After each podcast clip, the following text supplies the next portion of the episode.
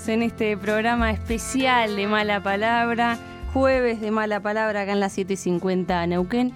Y el único, el único cuartito, como le llamamos, que vamos a respetar a rajatabla en este programa es el de poesía. Es el que está a cargo Diego Ravena, que ya lo tenemos conectado del otro lado. Hola Diego, ¿cómo estás? ¿Qué haces, compa? Bien, ¿vos? Bien, raro esto. Estoy como cumpliendo un sueño a medias, digamos. Me están llamando desde mala palabra, pero no sé, es raro. Y me encanta que la poesía siga acá resistiendo. Es lo único que resiste, ¿podés creer? ¡Vamos! Se me cumplió el sueño. Qué bueno, qué te esperé abajo de la radio, pero como vi que no llegabas, dije, bueno, subo, arranco nomás. Eh, sí, viste cómo es esto. Está muy bien. Se paran 15 kilómetros en este momento. Está muy bien. Bueno, hoy nos traes a una poeta, bueno, muy reconocida. Bueno, me encanta que digas eso. Eh, sí, no sé cuánto, pero evidentemente sí es una de las eh, poetas eh, más grandes de, de la Argentina y quizás de habla hispana. Estamos hablando de Alejandra Pizarnik, que hoy la, la traigo también porque hoy justamente se cumplirían, eh, se cumple un aniversario de su nacimiento, que fue el 29 de abril de 1936, es decir, que hoy cumpliría 85 años. Ajá, 85 años cumpliría hoy Alejandra Pizarnik. Exactamente. Bueno, ¿y qué tenés para contarnos de ella? ¿Cómo, cómo nos entramos a, a la vida de Alejandra? Bueno, vamos a, a contar un poco algunos datos sobre su biografía y después, si te parece bien, nos vamos a meter en su poética. Trajimos también algún audio y obviamente alguna lectura de algún poema de ella para, para disfrutar. Genial. Bueno, como decíamos, eh, Alejandra Pizarnik nació el 29 de abril de 1936 y murió el 25 de septiembre de 1972. Cursó sin completarlas las carreras de Filosofía y Letras en la Uni- Universidad de Buenos Aires, perdón, Sí. estudió pintura en el taller de Juan Valle Plana. Alejandra eh, publicó siete libros de poesía. Su primer libro, que es de 1955, que se llama La Tierra Más Ajena, lo publicó como Flora Alejandra Pizarnik, Ajá. y ella después se cambió su nombre al nombre poético que conocemos hoy, que es Alejandra Pizarnik. Ajá. A este libro le siguieron eh, seis libros más, que son Las Aventuras Perdidas en el 58, Árbol de Diana del 1962, Los Trabajos y las Noches de 1965. En estos dos creo yo está quizás eh, lo más característico ya de su voz, lo que más se reconoce como su, su voz. Le siguieron también Extracción de la Piedra de la Locura en 1968 y El Infierno Musical en 1971. Ese mismo año apareció también un volumen entre narrativo y ensayístico que se llama La Condesa Sangrienta y en 1982, postmortem, apareció Texto de Sombra y Últimos Poemas en el que Olga Orozco, eh, la poeta, gran poeta pampeana, y Ana Becquiu recogieron eh, textos inéditos o no recogidos en libros. Hmm. Hoy pueden encontrarse publicados, además de su poesía completa, su prosa completa, la correspondencia y también parte de sus diarios. Eh, Pizarnik también publicó, además, eh, traducciones. Tradujo, por ejemplo, La vida tranquila de, la escritora francesa Marguerite Duras, que es una joyita, Mm. y también eh, reportajes a escritores, ensayos de crítica literaria. Y al día de hoy eh, aún se aguarda la edición de un gran volumen de material inédito que se preserva en la biblioteca de Princeton, calculo que se pronuncia así. Seguro. Confiemos. Bueno, una, un dato que, que siempre suele nombrarse es que desde 1970 eh, Alejandra Pizarnik fue sometida a tratamientos psiquiátricos que incluyeron periodos de internación en el pabellón neuropsiquiátrico del Hospital Pirovano de la ciudad de Buenos Aires. Como decíamos, eh, Alejandra murió a los 36 años por una sobredosis de somníferos ingerida voluntariamente o por descuido. En verdad, muchos eh, críticos o biógrafos o autores suelen decir que se suicidó, pero yo, yo leyendo bastante y soy muy fan además de su poesía, creo que no quedó claro esa, esa situación. Ah, claro, sí, es que- lo que se conoce comúnmente o lo que quedó eh, en la historia, ¿no? Exactamente. Lo- los críticos suelen ver como en este último acontecimiento una coherencia, digamos, trágica entre su vida y la poesía. Claro. De hecho, toman figuras y metáforas de sus poemas como si se trataran de ella misma. Entonces hablan de la pequeña olvidada, la pequeña muerta, la niña extraviada. Ah, ¿y a vos eso te parece como que está un poco forzado? Sí, yo creo que ignoran, eh, por un lado, que, nunca el, el, yo poético es el yo biográfico, digamos. Y entonces me parece que sí, que lo que se termina haciendo es eh, reducir su, su poesía, porque no es en el marco de su biografía donde se, se tiene y se debe para mí leer su poética, sino que es en sus poemas.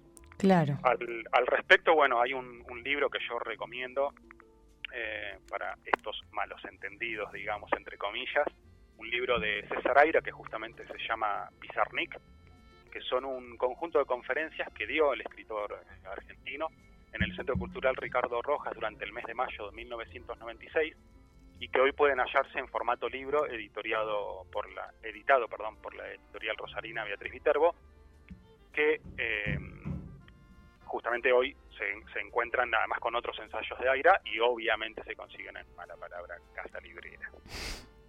Bien. Paso tiramos el chivo. Claro, por supuesto. Eh, bueno, vamos a hablar un poco de, la poética de Alejandra, si te parece bien. Dale, sí, me parece bien. Por supuesto. Bueno, Alejandra Pizarnik, como decíamos, es eh, tal vez la más grande poeta argentina y sin dudas una de las más grandes de la literatura en español no es que haya eh, descubierto universos nuevos o otorgado sentido a cosas que no las tenían, tampoco es que haya gestado eh, un nuevo modo de escribir o descubierto un nuevo mundo.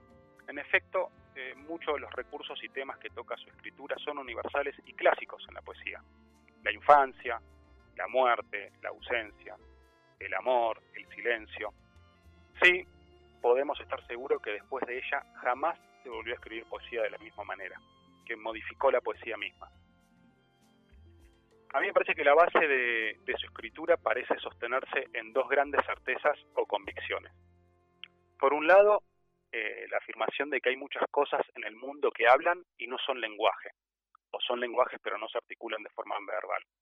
Y por el otro, la conciencia del que el lenguaje es el más contaminado o la más impura quizás de las herramientas humanas. Para entender esa singular relación con el lenguaje me parece fundamental la importancia del silencio que tiene eh, en la poesía de Pizarnik. Porque el silencio es en ella, en su poesía más bien, una cuestión para mí estratégica, ya que le servía para contrarrestar la tendencia a hacer del lenguaje una operatoria meramente instrumental.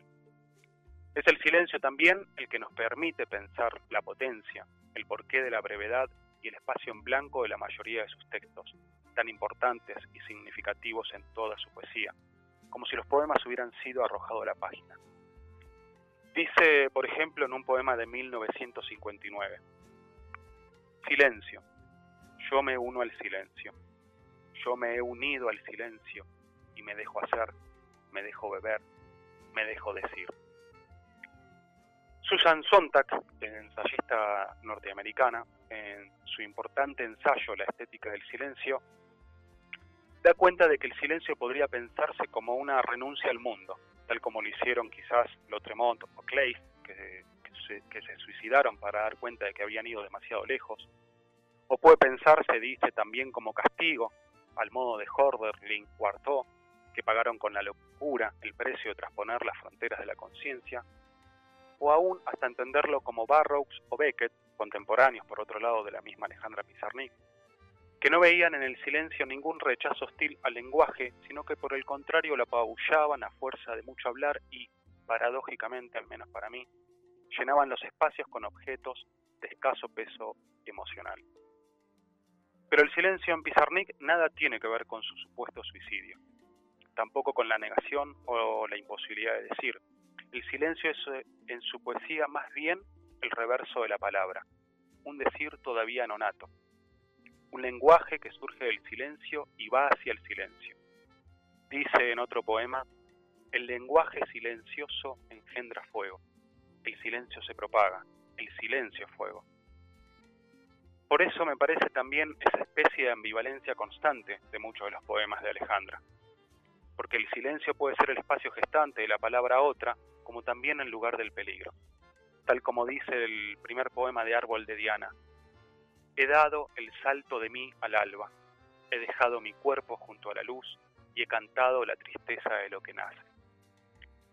Al respecto eh, de este poema hace notar César Aira, en el libro que nombraba, que lo normal hubiera sido decir la alegría de lo que nace, en lugar de que ha cantado la tristeza de lo que nace.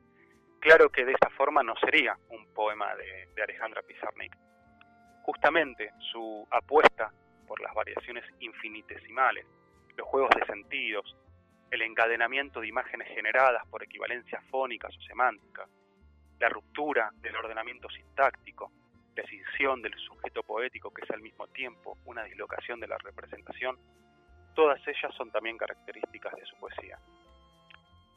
El silencio entonces como el reverso de la palabra, la apuesta por un lenguaje que se postula como el anhelo y la necesidad de ir más allá de lo contingente y lo singular, como si se tratara de trasponer las fronteras aceptadas de la existencia posible para ir hacia una vida más grande. Si te parece, Emi, antes de, escuchar el, audio que, traje, hay una, eh, una sola grabación de la voz, un solo registro de la voz de Alejandra y no es de sus poemas, pero si te parece, antes de, ir al, audio, yo leo dos poemas de ella. Por favor. vemos un poco su poesía. Dale, genial. Los dos poemas, entonces, que les voy a leer son cortitos y pertenecen al libro de ella, a los los trabajos y las noches. Bien. El primero de ellos eh, se llama Sentido de su ausencia. Si yo me atrevo a mirar y a decir, es por su sombra, unida tan suave a mi nombre, allá lejos, la lluvia, en mi memoria, por su rostro, cardiendo en mi poema, dispersa hermosamente un perfume a amado rostro desaparecido. El otro poema es para mí por lo menos el más bello de sus poemas y es un poema muy muy corto que justamente también eh, juega con los paralelismos y con las, los cortes semánticos y sintácticos. El poema se llama Mendiga Voz. Y aún me atrevo a amar el sonido de la luz en una hora muerta, el color del tiempo en un muro abandonado. En mi mirada lo he perdido todo. Es tan lejos pedir, tan cerca saber que no hay. Como decía, los dos poemas pertenecen al libro Los trabajos y las noches. Y bueno, traje para, para compartirles, por lo menos a la distancia, como decía, la, la lectura, eh, que es el único registro existente en la voz de Alejandra, que es un, pertenece a un fragmento de un libro del poeta Arturo Carrera, que se llama Escrito con un ictógrafo y es de 1972. Si le parece bien, vamos a escucharlo. Adelante. La orfandad fascinada comandaba su vida a la barca invadida, hundida de muertos. Yo en la prosa de tu libro, en el barco de los muertos, entre volúmenes huecos mi cuerpo grafía a otro páramo, descargando letras, huesos, huecos, el poema se abre. Esa es tu fuerza. El poema toma contacto, se desliza con brazos extendidos por las dos orillas. Esa es tu fuerza. Hablabas de una trampa del lenguaje. El poema se abre. Saltan tus muertos, clowns, danzas, interferencia de danzas, incesto de danzas en lo oscuro la oscuridad polarizada y danzas como las danzas de las abejas invariables te atraen como sus movimientos minuciosos para extenuar un lugar, para desocultar otro lugar, para fingir, invadir, para informar, danzas, voces tácitas, didactismos, espacios acopiados, sismos. Estos muertos son niños, señalando las palabras. Estos muertos son niños. Bueno, ahí escuchábamos a Alejandra Pizarnik. Esto es un, un objeto, ¿no? Eh, histórico, el único registro de su voz, ¿no? Exactamente. Y viste que parece, bueno, además de su voz, que es súper extraña, ¿no? Parece como sí. sacada del fondo de algo, ¿no? Así muy lúgubre muy lenta. Sí. Eh, parece hasta un poema de ella. Claro, claro. Sí, sí, muy, muy el, el, libro de Arturo Carrera, escrito con un dictógrafo, sí. justamente eh, viene editado con un CD, eh, ya algo viejo, pero viene con un CD, con esta grabación y la voz de Alejandra leyendo estos estos fragmentos del libro. Así ah, que, qué interesante. es un registro interesante. Claro, resguardando el, el, registro de su voz, qué interesante. Eh, Diego, y para alguien que quiere empezar a leer a Alejandra, ¿qué le recomendás?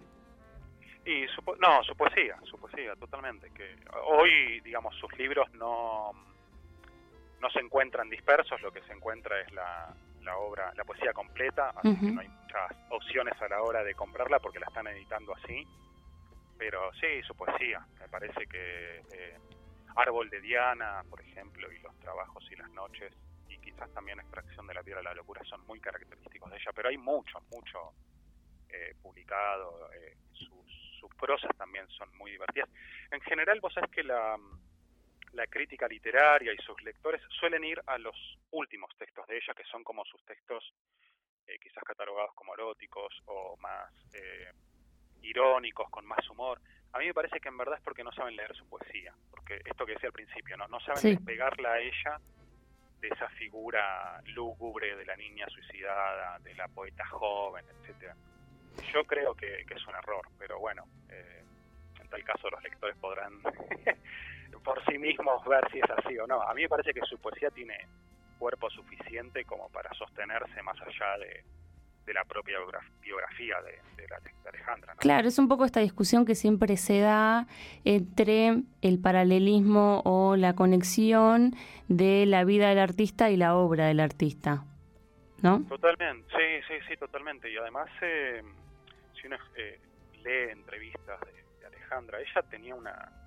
Eh, una versión muy muy una versión una vocación muy profunda digamos por la poesía por la escritura del poema pese a que justamente eh, una de las características que tiene sus poemas son breves a veces de, muy pocas frases era una, escritura muy concisa muy muy lúcida en la búsqueda de cada palabra.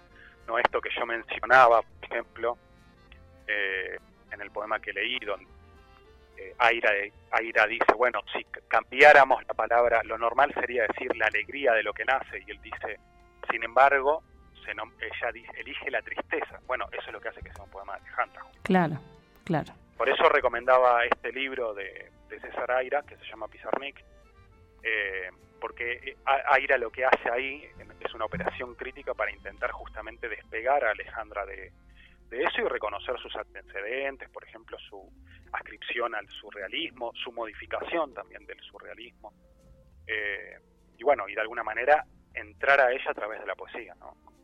Su, su, universo poético que es muy rico. Bueno, Diego, quedó hecha entonces la recomendación de Alejandra Pizarnik. Impecable, ¿eh? mi compañera, nos veremos probablemente la semana que viene. Por supuesto. Eh, buen programa. Aquí estaremos. Un saludo ahí en el piso a los que te acompañan de alguna manera. somos muchos, somos muchos. siempre, siempre. bueno, muchas gracias, Diego. Pasaba eh, Diego Ravena con el único cuartito que quedó en pie en este programa especial de Mala Palabra.